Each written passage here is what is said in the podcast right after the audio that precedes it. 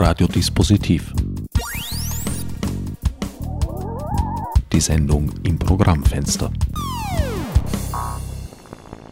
Ich möchte Sie herzlich begrüßen zu dieser Matinee. Ich möchte äh, äh, vor allen Dingen äh, allen Beteiligten danken, weil äh, äh eine Zeitschrift heute anzufangen, äh, zu beginnen, zu starten, ist wirklich ein Kamikaze-Unternehmen, weil eigentlich kann es nicht gehen. Eine Zeitschrift, die strikt intellektuell, nach nicht kommerziellen Gesichtspunkten gestaltet wird, ist in der Tat eine Unmöglichkeit. Und wir sind wirklich froh, dass wir das zusammen mit Willi Götschel realisieren können. Mit diesen Worten begrüßte Verlagsleiter Peter Engelmann ein dicht besetztes Auditorium, das sich Uhrzeit und Witterung zum Trotz in den Räumlichkeiten der Wiener Galerie Karim eingefunden hatte, um einer Podiumsdiskussion über und rund um die seit neuestem im Passagenverlag herausgegebene Zeitschrift Bamidbar, hebräisch für Wüste, Journal for Jewish Thought and Philosophy beizuwohnen. Dies begab sich zwar bereits im vergangenen Jänner, aber da die Themenkreise sich schnöder Tagesaktualität ohne dies entziehen, kann ich darin kein Manko erkennen. Im Folgenden wird ein dem einstündigen Sendeformat entsprechend leicht verkürzter Mitschnitt dieser Veranstaltung zu hören sein. Detailinformationen zu Verlag und Zeitschrift sind im Internet unter den URLs passagen.at und www.bamitbar-journal.org nachzulesen. Ingo Zechner, den Sie wahrscheinlich alle kennen, der wird die Veranstaltung heute moderieren, ein Gespräch zwischen dem Herausgeber der Zeitschrift und zwischen äh, Vivian Lischka, die sich freundlicherweise bereit erklärt hat, als äh, Spezialistin mit Willi Götschel über Zeitschrift, aber auch über jüdische Philosophie, jüdisches Denken äh, zu sprechen. Ja, schönen guten Morgen. Ähm, mit mir im Podium vor Ihnen sitzen Willi Götschel, der Herausgeber Zeitschrift, die wir Ihnen heute vorstellen wollen. Er ist äh, Professor am Department of Germanic Languages and Literatures an der University of Toronto und äh, hat äh, Vielfältiges publiziert, etwa zu Kant, zu Spinoza. Er ist also auch hervorgetreten als Herausgeber der neunbändigen Werkausgabe von Hermann Levin Goldschmidt im Passagen Verlag. Neben mir auf der anderen Seite sitzt äh, Vivian Lischka, sie ist äh, Professorin für neuere deutsche Literaturwissenschaften und seit 2001 Direktorin des Instituts für jüdische Studien an der Universität Antwerpen. Sie unterrichtet auch an der Universität zu Köln und äh, hat unter anderem zu Giorgio Agamben publiziert, zu Walter Benjamin und zuletzt etwa im Jahr 2011 ein Buch unter dem Titel Fremde Gemeinschaft Deutsch-Jüdische Literatur der Moderne. Die Veranstaltung ist Teil einer losen Reihe zum 25 Jahre Jubiläum des äh, Passagenverlages, der im Jahr 1987 gegründet wurde, aus der Edition Passagen hervorgegangen ist und äh, ja, äh, wie die meisten wahrscheinlich wissen werden, sich vor allem durch die Übersetzung und Publikation französischsprachiger Philosophie rund um Autoren wie Jacques Derrida, Jean-François Lyotard, Sarah Kaufmann und andere einen Namen gemacht hat. Peter Engelmann der Herausgeber des Passagenverlags hat schon das Stichwort äh, gegeben, das ich gerne aufgreifen würde zur Frage äh, einer Zeitschrift. Warum eine Zeitschrift? Was bedeutet es heute, eine Zeitschrift herauszubringen? Der Grund ist der eben, dass eine Zeitschrift im Gegensatz zu einem Buch ähm, sehr viel ähm, gezielter eingreifen kann in eine Zeitdebatte. Ähm, und die Idee äh, von der Zeitschrift war, dass die relativ kleine äh, Nummern sind, wo man gezielt Themen angeben kann, wo man eben quasi ein Thema anstoßen kann. Das ist aber wieder nur ein Teil von Bamidbar. Die Grundidee war eigentlich auch, als ich entdeckte, dass es doch eine ganze Gruppe gibt von äh, einer neuen Generation von jüdischen Philosophen, das heißt Philosophen, die als Philosophen ausgebildet und geschult sind und philosophisch kritisch interessiert sind und gleichzeitig jüdische Interessen haben, äh, wie könnte man die Leute zusammenbringen? Und eine stehende Diskussionsgruppe kann man eigentlich nur über ein Projekt wie eine Zeitschrift aufbauen. Und so ist also die Idee bei dieser Zeitschrift, wie ich immer gerne sage, wir sind keine Briefkastenzeitschrift, das heißt, wir sind keine Zeitschrift, wo wir warten, was da bei uns reinkommt, sondern die Idee ist, dass wir innerhalb der Gruppe der, der Redaktion und des äh, Kreises darum herum Themen erarbeiten wollen, wo man dann auch gewisse Leute anfragt oder wir nehmen auch dann Texte, die dann aber nochmals durchdiskutiert werden und dann nochmals durchredigiert werden. Und das ist eigentlich der Ehrgeiz, dieser Zeitschrift, dass wir, wie man auf Englisch sagen würde, wir sind eine Boutique-Zeitschrift, also eine kleine Zeitschrift, die bewusst aber dann äh, sehr gut in kreativen Lektorieren ist. Und die Idee ist die, dass wenn wir philosophisch relevant sein wollen, dann muss es wirklich auch qualitativ stimmen. Und dann war die Frage der Sprache auch. Ursprünglich wollten wir das mehrsprachig machen, weil die Idee ist eben, das innerhalb von Europa machen. Und die Frage ist, was ist nun die Sprache? Und ursprünglich war die Idee Deutsch, Französisch, Englisch. Und dann sagte mir aber Peter Engelmann sehr zu Recht, die Ironie dabei ist, wenn man das mehrsprachig macht, halbiert man das Publikum. Äh, so viele Leute können auch dann die Sprache nicht. Und dann ist es ja so, dass Englisch tatsächlich zur Lingua Franca geworden ist. Und zwar insofern interessant, dass sie, weil sie durch die kolonialen Erfahrungen eine der wenigen Welt oder vielleicht die Weltsprache ist, die auch verschiedene Dialekte unterdessen hat. Also ob es ähm, ein Englisch aus Asien ist, ein Englisch aus Israel, ein Englisch aus Afrika. Die, die Sprache ist moduliert genug unterdessen, dass man Differenzen eigentlich reflektieren kann. Und dann war die Idee, dass man durch diese Zeitschrift eben das, was nicht passiert in Europa und weltweit, im philosophischen Diskurs machen könnte, nämlich die philosophischen Potenziale aus Italien, Frankreich, Deutschland England, das sind ganz verschiedene Denktraditionen, dass man die sich gegenseitig übersetzen kann. Das heißt nicht äh, eins zu eins übersetzen, aber dass man die quasi miteinander ins Gespräch bringen kann. Also einzelne Mitarbeiter schreiben vielleicht in einer anderen Sprache, das wird dann aber wirklich im Englischen übersetzt. Und das ist auch eine rein sprachliche Herausforderung, denn ähm, es muss ja dann auch scharf formuliert sein. Und dass die Übersetzungen selber an sich schon sehr viel philosophische Überlegungen und Arbeit brauchen. Das sind so die Grundthemen, warum eine Zeitschrift eigentlich für uns äh, das Richtige ist. Frau Lischke, welche Chancen bietet so eine Zeit? Zunächst einmal vielen Dank äh, für die Einladung. Ähm, für mich fast überraschend, weil ich ja nicht wirklich Philosophin bin, sondern Literaturwissenschaftlerin, aber vielleicht äh, ist das auch ein philosophischer Gedanke, dass man Leute von etwas außerhalb braucht äh, um über das eigene Ding zu reflektieren. Ähm, zur Frage der Zeitschrift. Ich glaube, eine Zeitschrift, das ist gleichzeitig eine Art Laboratorium und ein Symposium. Das ist noch ein entstehendes, äh, das noch nicht festgelegt ist. Das ist eine Art Vorschlag, äh, der ausprobiert wird äh, und dann überlebt, wenn er es wert gewesen sein wird. Das ist eine Herausforderung, aber ich glaube, das ist auch durchaus ein lohnenswertes Wagnis. Ich glaube, äh, es ist insofern auch ein Symposion, weil hier dem Leser äh, eine Vielzahl von Stimmen um ein Thema geboten werden, dass sich eigentlich erst im Leser zu einer, nun Einheit ist schon zu viel gesagt, aber das Konturen gewinnt durch den Leser äh, selbst. Also das ist äh, kein Personenkult wie bei einem Buch, das dann sehr erfolgreich ist, äh, sondern da geht es äh, vielmehr um die Sache selbst, bei der eben der Leser auch beteiligt ist. Äh, vor allem im äh, Zusammenhang mit Judentum und äh, Philosophie finde ich das ganz besonders spannend. Da ist, glaube ich, im Moment sehr viel los und zwar gleichzeitig als Tätigkeit, auch neue Wege, die hier eingeschlagen werden und als Herausforderung, weil hier auch Gegenbewegungen am Werk sind. Vielleicht werden wir davon noch sprechen können. Ich finde das äh, schon daher eine, eine wunderbare Sache. Und außerdem hat das eine lange Tradition. Äh, Selbstwehr und der Jude, die haben wichtige Texte des frühen 20. Jahrhunderts äh, publiziert. Und äh, das Wort Zeitschrift, die Zeit, die darin steckt, das ist gleichzeitig ein, ein Reflektieren der Zeit, aber auch ein Eingreifen, ein Intervenieren. Äh, wie Le Temps Moderne äh, wünschen wir Bamidbar ein ähnliches Schicksal. Wenn man sich das Mission Statement der Zeitung und auch Willy Kötschels äh, Vorwort zur ersten Nummer ansieht, ähm, dann gibt es über diese Feststellung, es gebe keinen Ort, um solche Debatten zu führen, äh, auch äh, ja an konkrete Benennung des Raumes, in dem dieser Ort vermisst wird, und das ist Europa.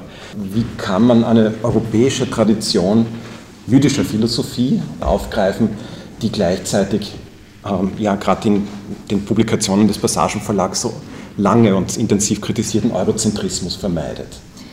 Ich habe mir vorher äh, überlegt, wie Sie vom Englischen gesprochen haben.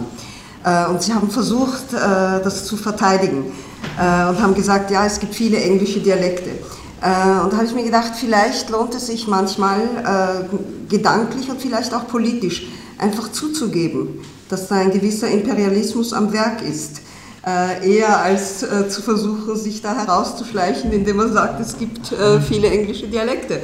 Ähm, ich stelle das nur in den Raum als äh, Möglichkeit. Man macht eine europäische Zeitschrift, das hat einen gewissen äh, eurozentristischen Einschlag, damit muss man umgehen, aber man äh, muss nicht.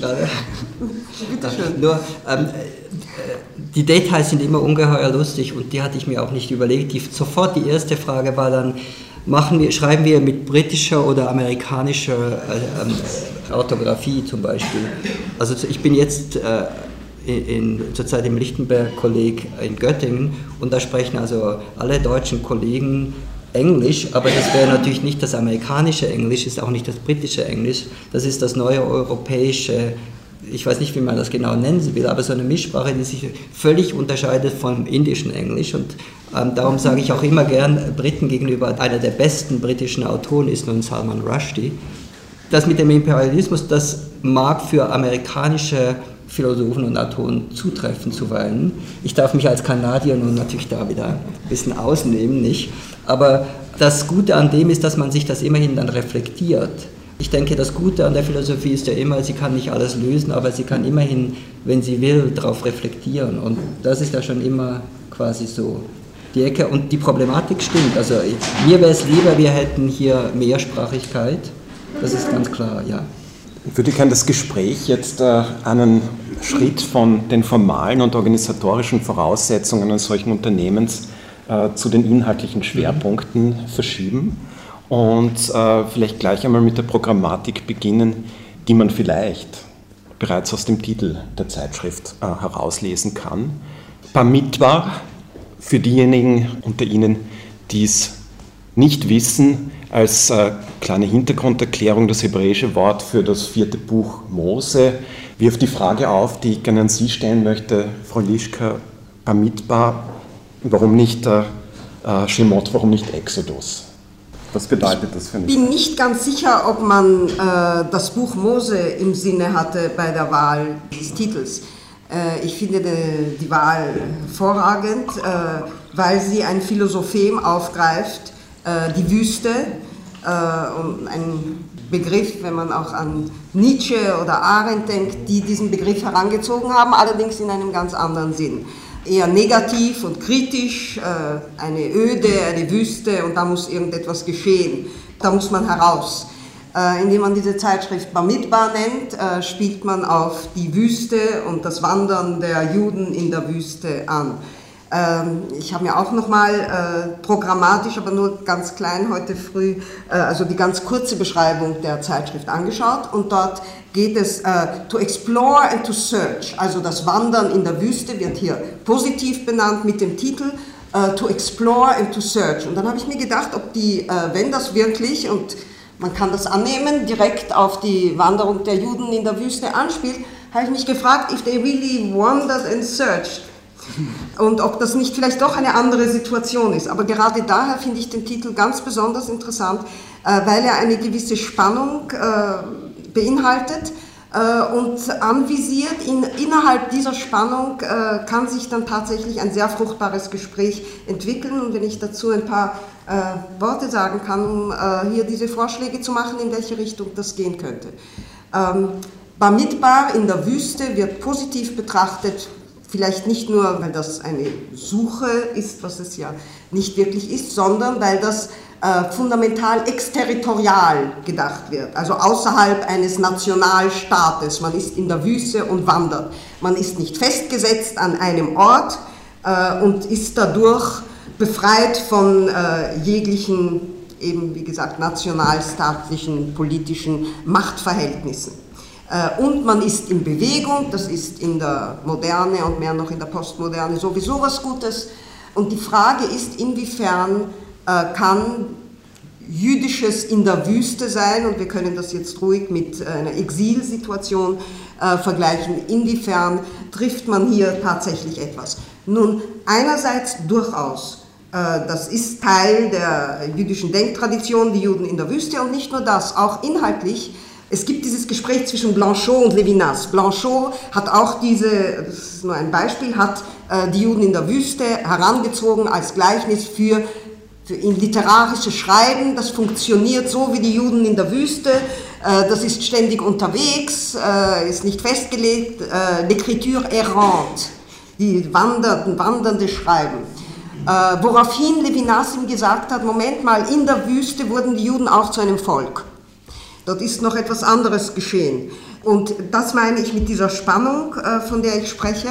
Die Wüste in der jüdischen Tradition ist nämlich ein vorbereitender Moment auf etwas. Die Juden sind aus Ägypten ausgezogen, in die Wüste gekommen, vorbereitend auf zunächst einmal den Bund, der dort geschlossen wird und äh, die Offenbarung der Torah und der Eintritt ins Land. Also das ist nicht nur eine Zwischenstellung, sondern ganz ausdrücklich, da ist etwas, die, äh, die Sklavenmentalität mussten sie hinter sich lassen und in der Wüste wurden sie dann auf diesen Moment vorbereitet. Also das Wandern an sich äh, hier positiv zu setzen, ist, sagen wir, eine Seite dieser Polarität, zu der die andere durchaus mitgedacht werden könnte. Und von hier aus ergibt sich für das moderne Denken äh, und äh, durchaus auch im Sinne der Autoren im Passagenverlag eine sehr reichhaltige äh, Tradition des Denkens über jüdisches Exil. Wie wird das mitgenommen in das Denken des 20. Jahrhunderts? Und da gibt es verschiedene Phasen im frühen 20. Jahrhundert durchaus positiv, aber natürlich auch als Leiden. Exil, das, wenn ich von Polarität spreche, das ist auch ein Leiden am Exil. Ich glaube, dass man sonst im Zusammenhang mit dem Judentum von Exil nicht wirklich sprechen kann. Und damit haben sich Autoren äh, auseinandergesetzt von, ja, von Rosenzweig äh, bis Derrida und darüber hinaus. Das wurde vor allem nach dem Krieg zu einem Ort, an dem man sich berufend auf jüdisches Exil quasi als Sand im Getriebe aller territorialen Nationalismen wurde das angerufen. Aber das ist eben eine sehr problematische und daher auch sehr fruchtbare, äh, ein fruchtbarer Ansatz für die Zeitschrift. Herr Götschel, in Ihrer Einleitung zum ersten Heft äh, sprechen Sie von der Erfahrung des Exils, von Exil und Diaspora als grundlegenden Kontext für jüdische Philosophen. Ich habe meine Frage an Vivian Lischka ganz bewusst äh, gestellt mit dem Bezug auf die Alternativen, die es gegeben hätte, äh, ja, äh, warum nicht Exodus? Äh, der Hintergedanke war schlicht und einfach, äh, ist es nicht so, äh, dass im vierten Buch äh, der Torah diejenigen, denen das gelobte Land verhießen wird, es nie erreichen werden, sondern immer in der Wüste bleiben? Der Name hat diese Konnotation auch des vierten Buches Moses und auf die biblische Anspielung, die, die haben wir auch bewusst behalten. Es geht aber nicht auf den spezifischen Text natürlich. Es gibt mehrere Gründe, ähm, die dafür spielen. Und zwar das eine, der eine Grund war, es ist zwar vielleicht nicht gerade eine Suche, aber es ist doch eine Suche. Und zwar, äh, was passiert in den 40 Jahren, ob die symbolisch oder real so lange waren? Es ist eine Selbstsuche. Und ähm, also das Volk, das jüdische Volk, das da konstituiert wird, ist eigentlich eine schöne Metapher von, wie Identität konstituiert wird, eben nicht an einem Ort, nicht mit einem geografischen Punkt verbunden, sondern gerade, äh, und das ist sehr entscheidend, vor der Landnahme. Und das war auch eine bewusste Überlegung, wie man Israel mitdenkt in der modernen jüdischen Identität, also nicht ausschließt, aber sich auch nicht einschließen lässt von, von einem politischen Staat mit einer bestimmten Kontingenz, vor allem, was im Hintergrund schwebt, sind eben Überlegungen auch, also was Wüste auch im Literarischen generell meint, im positiven Sinn. Äh, zum Beispiel Elias Auerbach hat in den 20, 30er Jahren auch, da gibt es große Überlegungen genau, wie definiert man Judentum und äh, die Wüste ist insofern, das ist mir auch sehr wichtig, nicht nomadisch. Also es geht nicht um Deleuze Guattari dort, sondern es geht gerade um einen ganz anderen Begriff, der stark gemacht werden muss von Wüste in der Wüste ist ja schon das Problem, dass ähm, darum haben wir ja auch die Astrolabs den Arabern zu verdanken. Und wie Goldschmidt sagen würde, es war sicher auch ein paar jüdische Reisende dabei. Wie, wie bewegt man sich, wie orientiert man sich in der Wüste? Und äh, insofern ist das immer explorativ und eben, was sehr wichtig ist, gegenüber selbst so Unterscheidungen wie ähm, analytisch gegenüber kontinental. Es ist sehr interessant, dass bei solchen Narrativen immer geografische äh, Kontingenzen zu spielen kommen. Eben oder man spricht von deutscher Philosophie, von französischer Philosophie, auch wie wenn es das gäbe als solche. Das sind ja auch alles äh, landespolitisch problematische Dinge. Die Leute lachen immer, wenn ich dann über äh, jüdische Schweizer Philosophen arbeiten will, weil da wird es dann ganz offensichtlich, ja, erstens welche Sprache, wie klein. Das ist aber, wenn Sie dieses Modell übersetzen, ist das genau dasselbe Problem. Oder hier verstehen Sie auch, naja, österreichische Philosophie oder österreichische Philosophen und Schriftsteller, wie werden die von den Germanisten im Großkanton behandelt? Das ist auch eine Geschichte für sich. Äh, und da war die Überlegung mit Bar mit Bar, dass wir eben diese eigentlich davor gehen und dann habe ich noch mein Hobby, was natürlich linguistisch überhaupt nicht gerechtfertigt ist, aber da war heißt ja das Wort. Und äh, beim Bamid Bar denkt, dass man also fast noch denken kann, wenn man ein bisschen deridaisch verspielt ist, durch das Wort hindurch. Ähm, aber das ist also Privatetymologie. Aber die Idee war eben, dass wir einen hebräischen Begriff haben, der nicht anders besetzt ist. Wenn wir Exodus genommen hätten, dann hätten wir Befreiungstheologie, dann wäre auf dieser Schiene gefahren, über die, gegen die ich absolut nichts ha habe. Aber das wäre eben schon wieder nur der, der, das Weggehen. Das Weggehen. Aber Bamidbar ist, da sind wir schon weggegangen, jetzt sind wir in der Wüste. Und das andere ist, dass es eben vortalmudisch auch ist, also nicht gegen den Talmud, sondern dass wir eben wirklich die biblischen Quellen, die vor allem für die moderne jüdische Philosophie doch sehr, sehr zentral wieder geworden sind, dass die auch mitbedacht werden sind. Also das sind so die verschiedenen Dinge und äh, die, die bei diesem Namen reinspielen.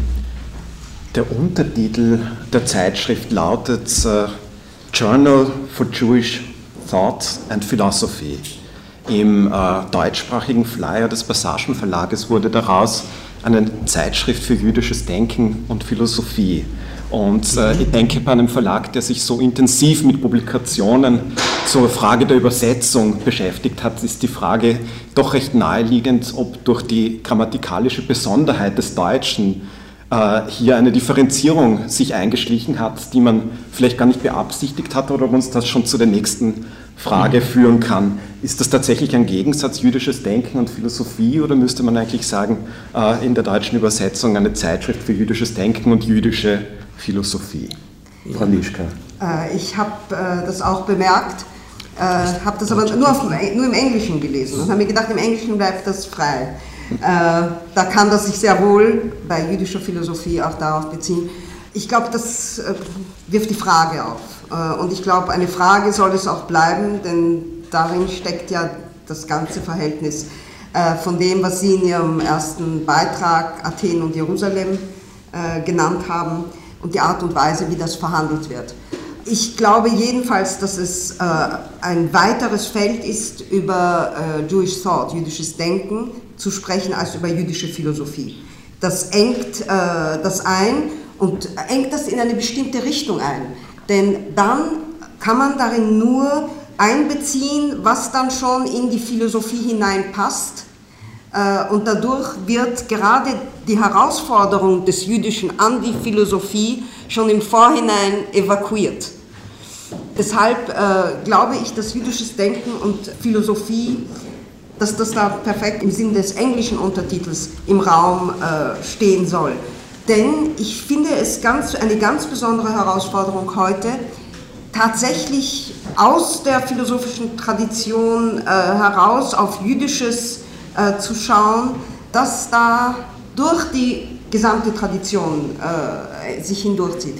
Äh, ich beschäftige mich äh, im Moment mit Elementen der jüdischen Tradition im Denken des 20. Jahrhunderts, die wirklich beanspruchen können, sagen wir, jenseits allen Zweifels der jüdischen Tradition anzugehören. Ich sage das so kompliziert, weil ich das Wort Ursprung äh, vermeiden möchte, also es geht hier nicht um das wahre Judentum und wie das sich heute äh, in der, im 20. Jahrhundert, sondern es sind einfach Begriffe und ich gebe ein paar Beispiele, äh, mit denen ich mich auseinandergesetzt habe.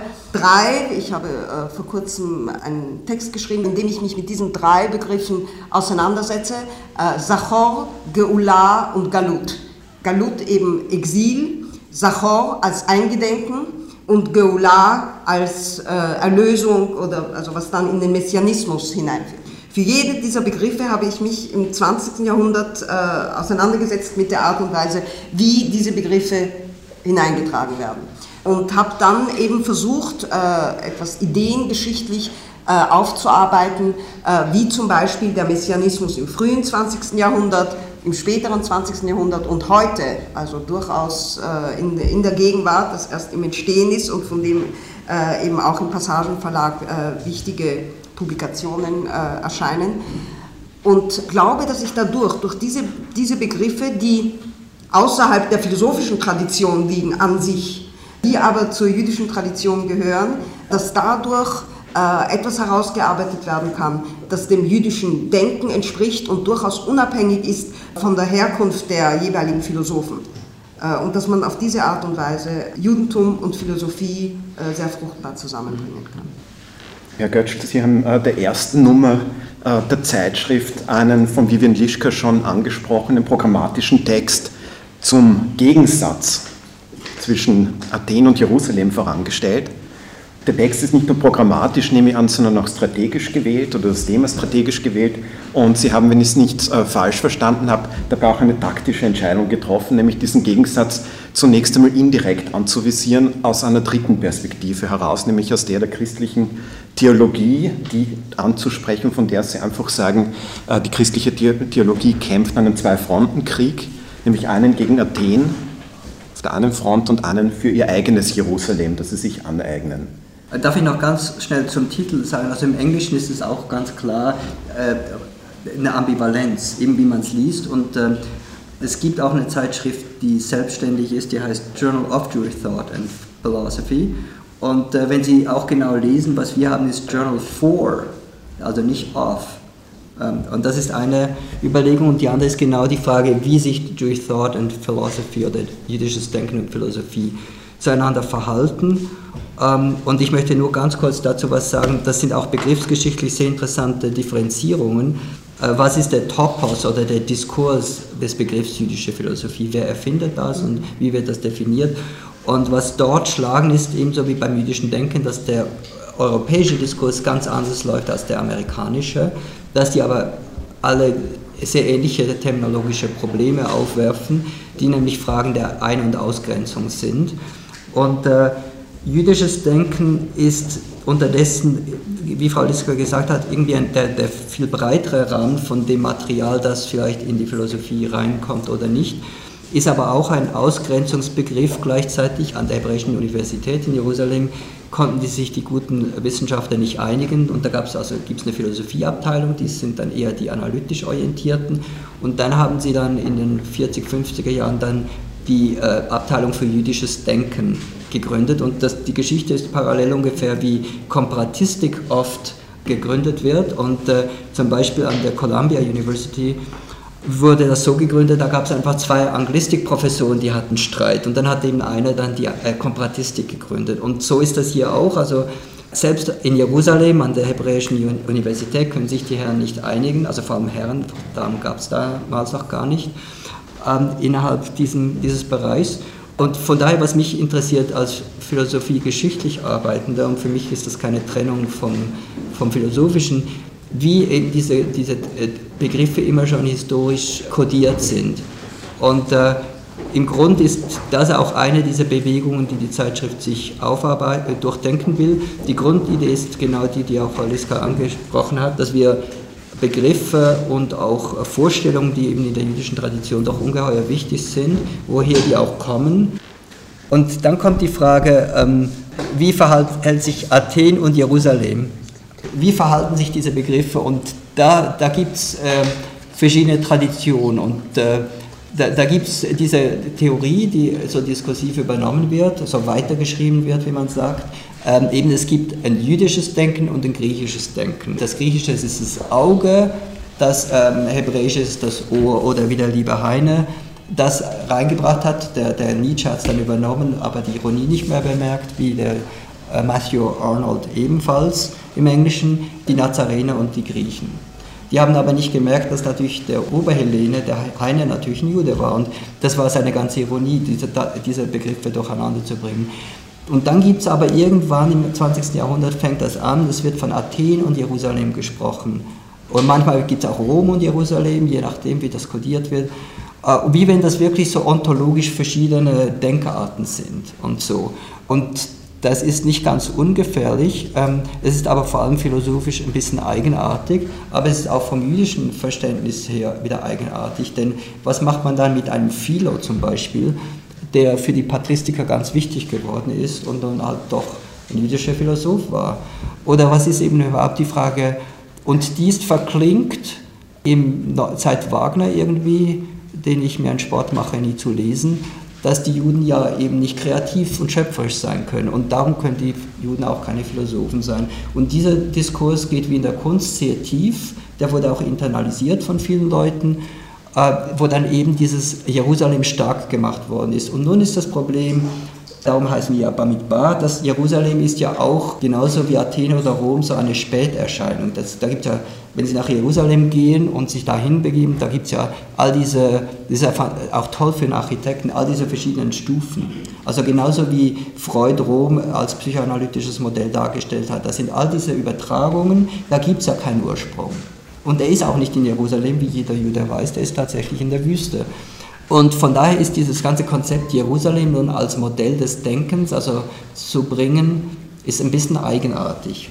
Und dann ist aber genauso eigenartig für mich als Philosophen, äh, wenn ich denke, dass ich einer wäre, dass ähm, also nun auf Athen die Philosophie zurückzuführen, ist ja auch wieder ein bisschen gewagt, nicht? Und das sind eben Diskurse, die im Grunde äh, wenn man die genauer anguckt, das ist eine Erfindung des 19. Jahrhunderts. Im 18. also Leibniz hat noch kein Problem, Maimonides als Philosophen ernst zu nehmen.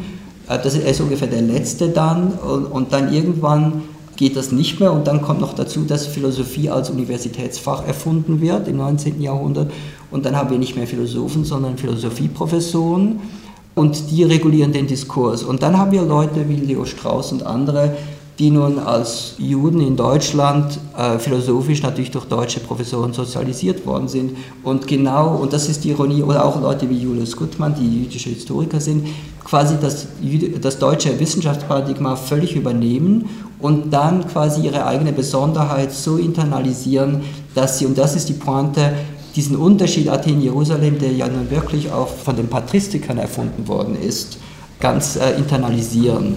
Und was natürlich sehr lustig ist, ich habe das nur in einer Andeutung in meinen Text gebracht, dann wird Jerusalem wird im, im, im, Abendland eine Diskussion zwischen wem gehört Jerusalem. Und wenn Sie Jerusalem kennen, ähm, ist das eine schwierige Frage. Ja, äh, da gibt es all diese verschiedenen Quartiere.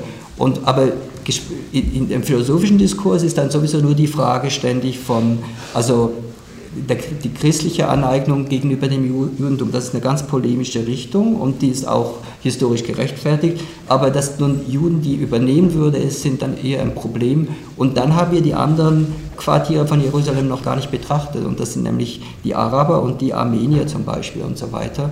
Und das heißt, also für mich ist der Verdacht, wenn man von Athen und Jerusalem spricht, dass man ein Paradigma, ein Diskurs aufsetzt, der gewisse Dinge schon a priori ausradiert. Also arabische Philosophie ist schon mal weg.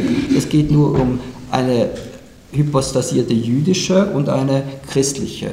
Wenn man aber genauer hinguckt beim Christentum, da wissen Sie ja, wie viele Kirchen da ihren Anspruch haben auf Quadratmeter innerhalb vom alten Jerusalem, wird das alles ungeheuer viel komplizierter. Und das ist eigentlich der Grund, weil ich das Gefühl hatte, in dem Moment, wo man so von Gegebenheiten spricht und man muss ja sich so Annahmen nur ein paar Mal wiederholen und dann denkt man, die existieren nicht. Das ist ja das Problem der Sprache.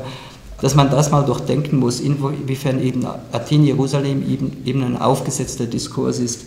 Und das ist die eine Frage. Und dann für mich die andere war, woher kommt das? Und äh, das habe ich versucht ein bisschen aufzuarbeiten in dem Text. Und warum kommt das in einem Zeitpunkt im 20. Jahrhundert, wo beide Städte völlig irrelevant sind? Also Berlin ist, London und Paris sind ungeheuer viel wichtiger. Und dann New York ist noch gar nicht auf der Platte, das kommt dann erst im 20. am Schluss, wird das wichtig. Und warum gibt es Philosophen, die also ja nicht gerade auf den Kopf gefallen sind, äh, fixieren sich auf diese zwei Städte, die schon lange von der Weltgeschichte verlassen sind. Denn heute haben wir mit Griechenland nicht das Problem, was Philosophie ist, sondern es ist ein anderes Problem, das muss ich Ihnen nicht äh, genau erklären, nicht? das verstehen Sie alle. Und dann, wenn man das genauer anguckt, das kommt noch die Pointe, Athen ist ja gar nicht der Ursprung, wenn wir Ursprünge suchen, das ist ja Kleinasien gewesen, die Vorsokratiker. Das ist ja auch lustig, das sind die Türken. Äh, würde man heute sagen. Und, und dann wird die ganze Philosophiegeschichte, ähm, müsste man da umschreiben, weil Griechen ist nicht. Und das macht es dann doch ein bisschen komplizierter. Frau Lischka, Sie haben äh, vorgeschlagen, von einem jüdischen Beitrag zur Philosophie zu sprechen, statt von jüdischer Philosophie. Wäre das eine Form mit diesem Gegensatz äh, Athen, Jerusalem, der hier in Frage gestellt wird, umzugehen? Ist das ähm, bereits eine Antwort? Oder? Äh, keineswegs. Bei dieser, diese Frage des Beitrags ist äh, hochproblematisch. Ich, ich kann vielleicht einfach direkt äh, auf einige Dinge, die Sie angesprochen haben, äh, antworten. Äh, zunächst, das fand ich sehr interessant, das ist nur als Nebenbemerkung, Sie haben von Journal of und Journal for gesprochen. Also Journal of äh, Jewish Philosophy, äh, Jewish Thought und Journal for. Es ist interessant, ich war äh, erstaunt, ich gelesen habe, dass Jean-Paul Sartre im Unterschied zwischen dem An sich und dem Für sich das sind äh, zwei Begriffe, mit denen er das Bewusstsein äh, bestimmt. Für sich, das bedingt, dass man ein bisschen außerhalb von sich selbst sein muss, um sich selbst zu denken. Dass er dort die jüdische Diaspora heranzieht. Und er sagt ausdrücklich, wie die Juden in der Diaspora, so funktioniert das ganze Denken des für sich, denn um zu denken, muss man ein bisschen außerhalb sein. Und das begründet einen ganzen Diskurs des Nicht-Identitären, mhm in das Bar Mitzvah auch hineinspielt.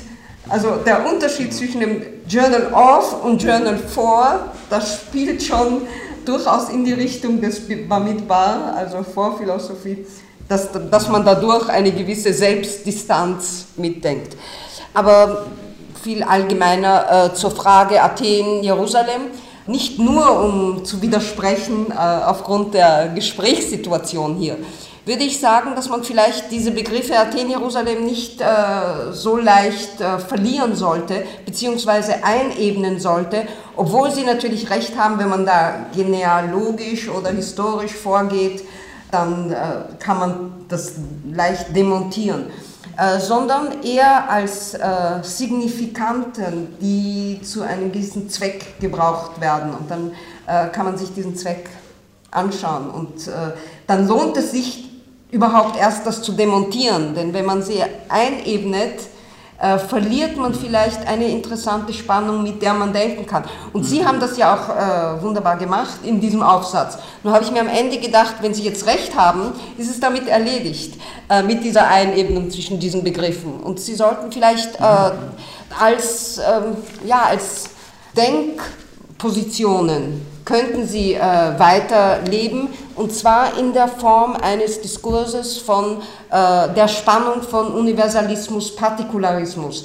Dass das jetzt tatsächlich die Vorsokratiker sind, das wird dann irgendwie ausgeklammert, sondern es geht um das Denken des Universalismus, wie das ganz äh, traditionell in Athen verortet wird, gegenüber einem Denken des Partikularismus und wie Sie Jerusalem beschrieben haben mit den verschiedenen Standorten, dort kämpft man darum. Man kämpft eben darum, weil das Partikularismen sind. Also das Kämpfen darum wird dann schon einbezogen in den Partikularismus und dann ist die Frage, ist die einzige Alternative der Universalismus des griechischen Denkens?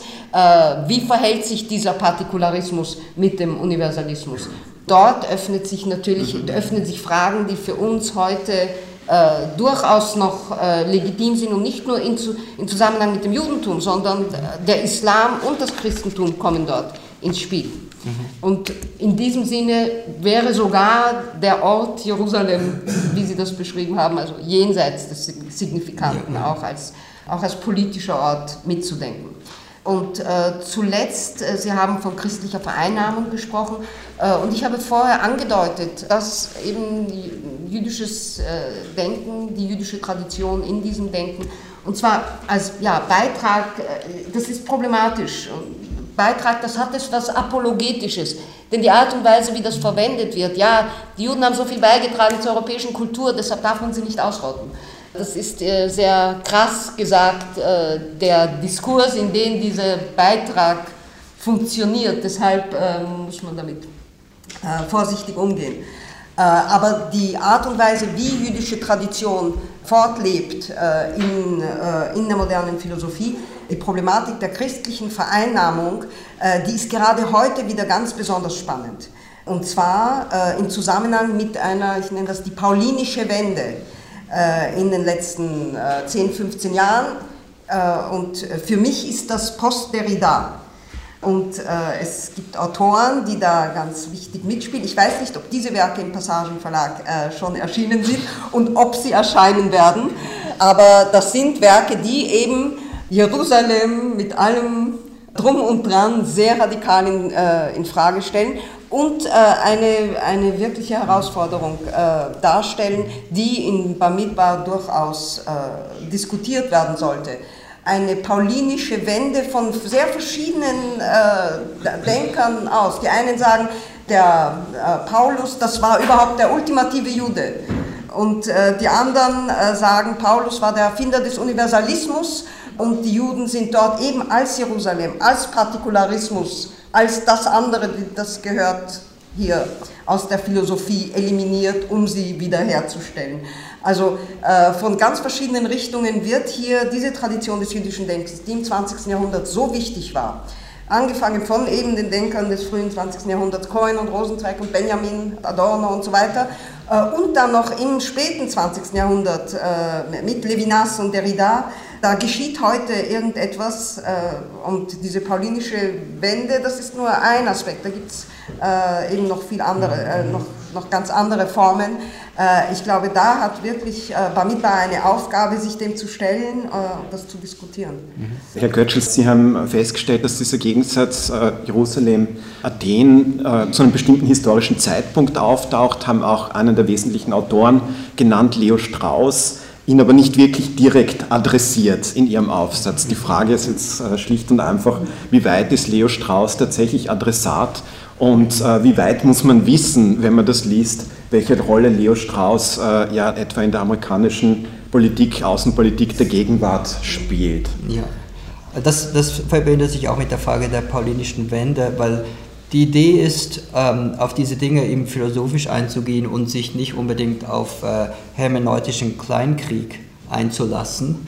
Und ähm, bei Leo Strauss, also es ist auch nicht ganz klar, wie das zusammenhängt, also die politische, die Außenpolitik Amerikas. Und äh, da gibt es eben die Straussianer, aber das ist eben genauso wie auch bei den Foucauldianern und Derridianern.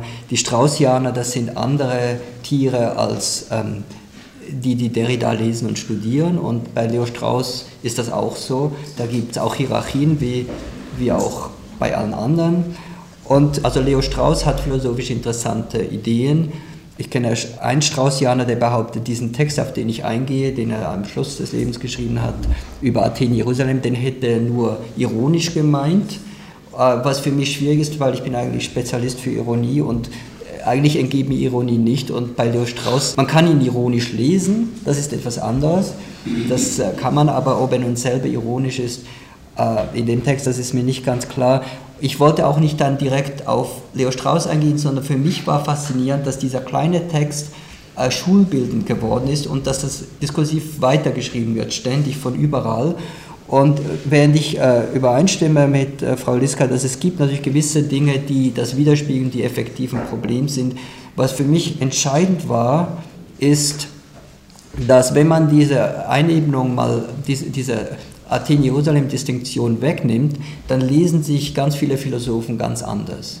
Und das habe ich auch versucht zu zeigen. Also das ist ein Buch, das jetzt im Herbst auf Englisch vorkommt, wo auch diese Frage diskutiert wird, was ist jüdische Philosophie und jüdisches Denken.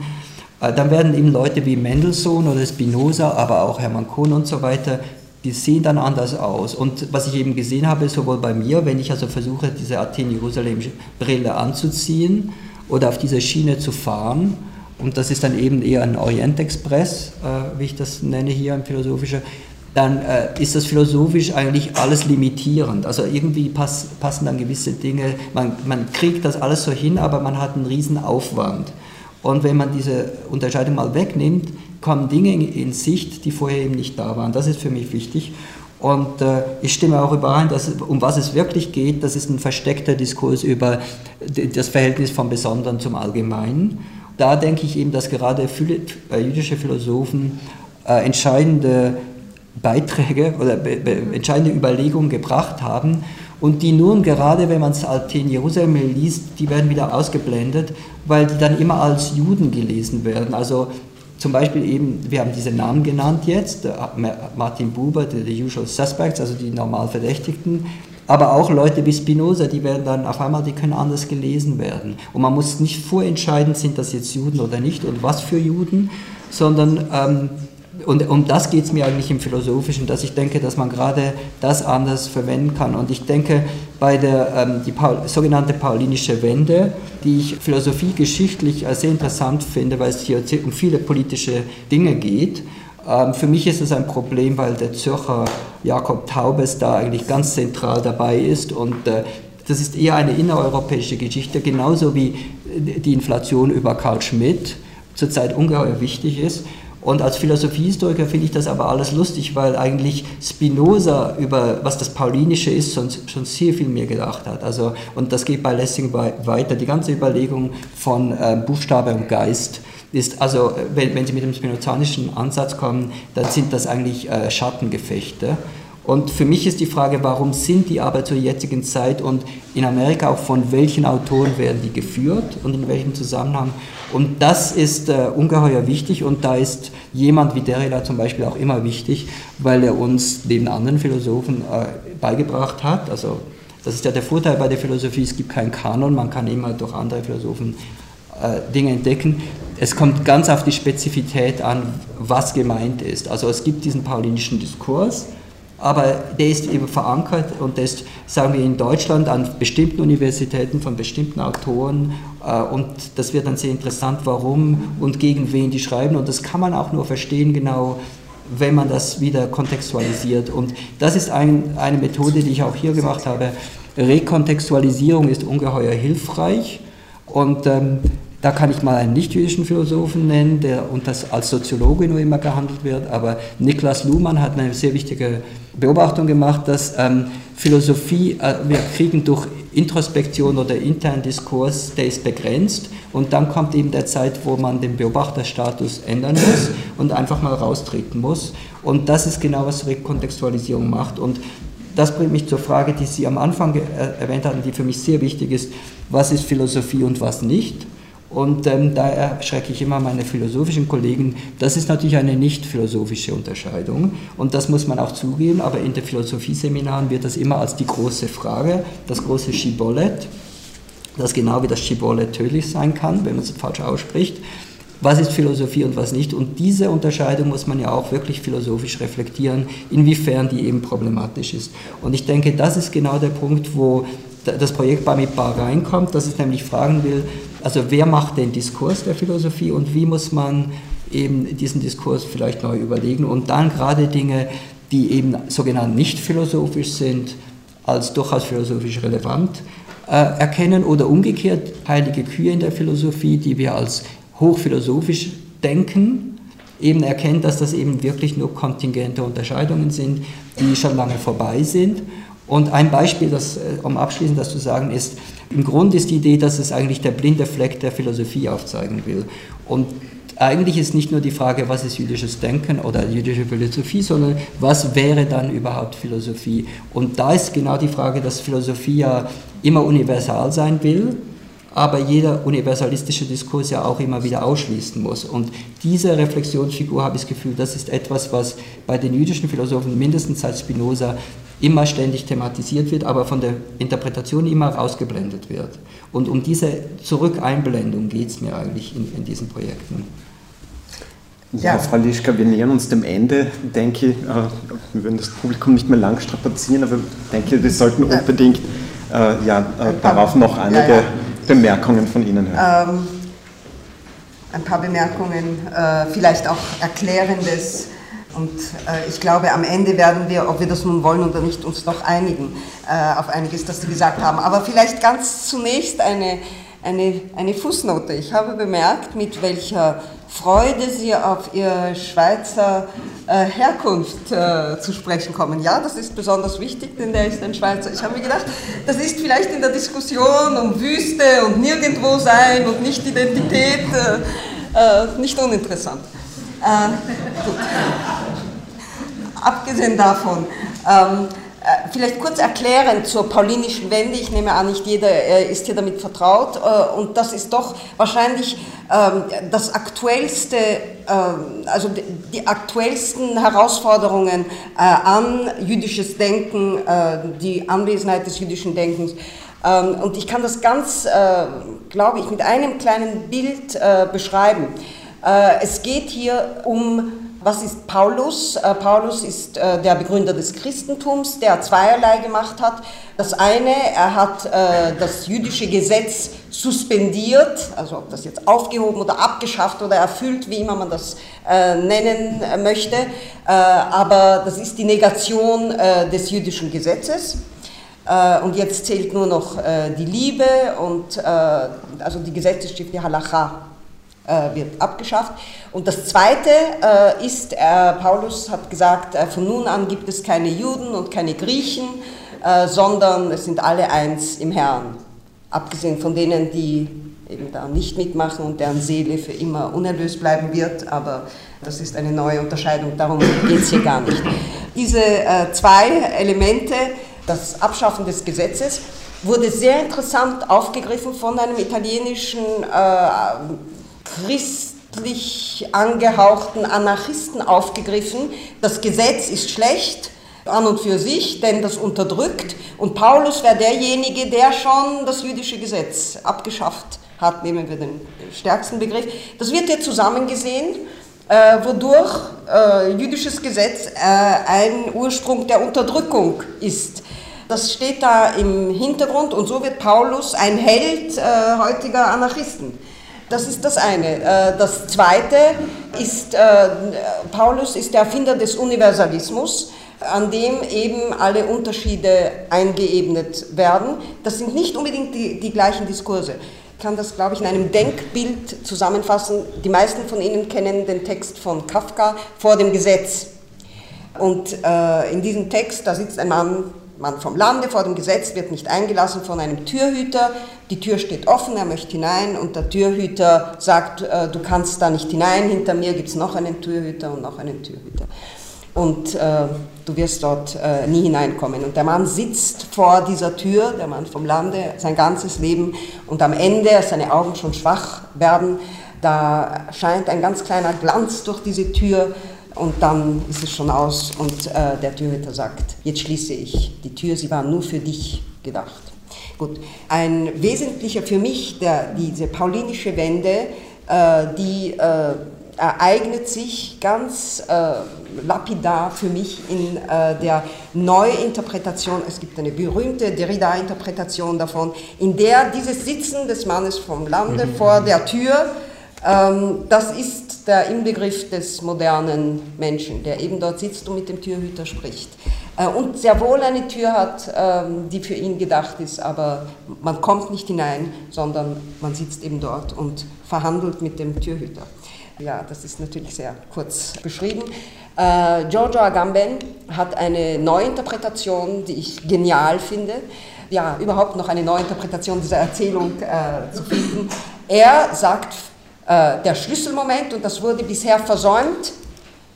Das ist der Moment, an dem der Türhüter die Tür schließt. Der Mann vom Lande hat es geschafft, den Türhüter dazu zu bringen, endlich die Tür des Gesetzes zum Schließen zu bringen.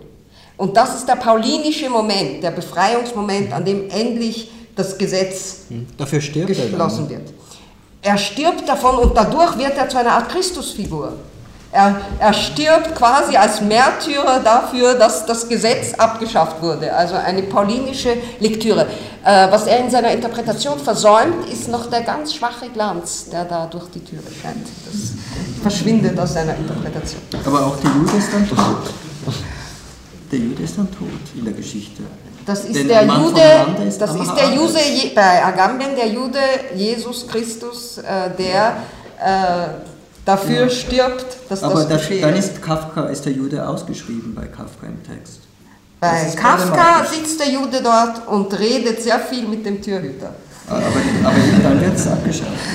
Das ist und der Ritter greift das auf. Und äh, äh, Agamben sagt, der Ritter hat das falsch verstanden. Wir können doch nicht ewig diskutieren äh, mit diesem Türhüter. Der Ritter hatte damit kein Problem, vielleicht trifft er damit noch etwas genauer unsere Situation in der Moderne. Also ich denke, der schwache Glanz, der verschwindet aus der Interpretation, ist ein sehr schönes äh, Schlusswort, das auch schon darauf hinweist, äh, was uns im nächsten, im dritten Heft erwarten wird. Es geht um Messianismus. Mhm. Nee, Sprachphilosophie. Sprachphilosophie, das, Messin das dann vierte Heft mit Messianismus. Bis dahin äh, ja, äh, können Sie auf die zwei bereits vorhandenen Hefte äh, zurückgreifen. Das erste war schon Gegenstand unseres Gesprächs. Äh, das zweite beschäftigt sich äh, mit Spinoza, der auch schon mehrmals genannt wurde. Und ich denke, wir konnten, äh, ja, es war aber auch nicht zu erwarten, die Fragen, wie es denn jetzt so mit der jüdischen Philosophie ist, ob es das überhaupt gibt und was das denn genau sei, natürlich nicht klären, aber vielleicht doch einige Differenzierungen und Gedanken einbringen, die hier helfen weiter zu tun und Ihnen hoffentlich Lust machen darauf, die Texte zu lesen und über die Texte wieder zu den Autoren auch zurückzukehren, die darin genannt und diskutiert werden. Und äh, ja, Spinoza würde Ihnen allen sehr ans Herz legen, äh, jenseits dieser Frage zu lesen. Das äh, ja, bringt immer Heiterkeit ins Leben.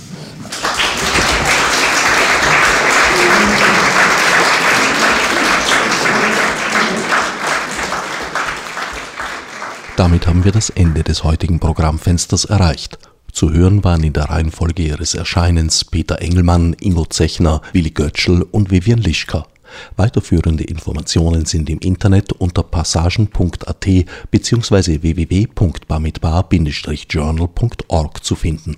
Fürs Zuhören dankt Herbert Gnauer.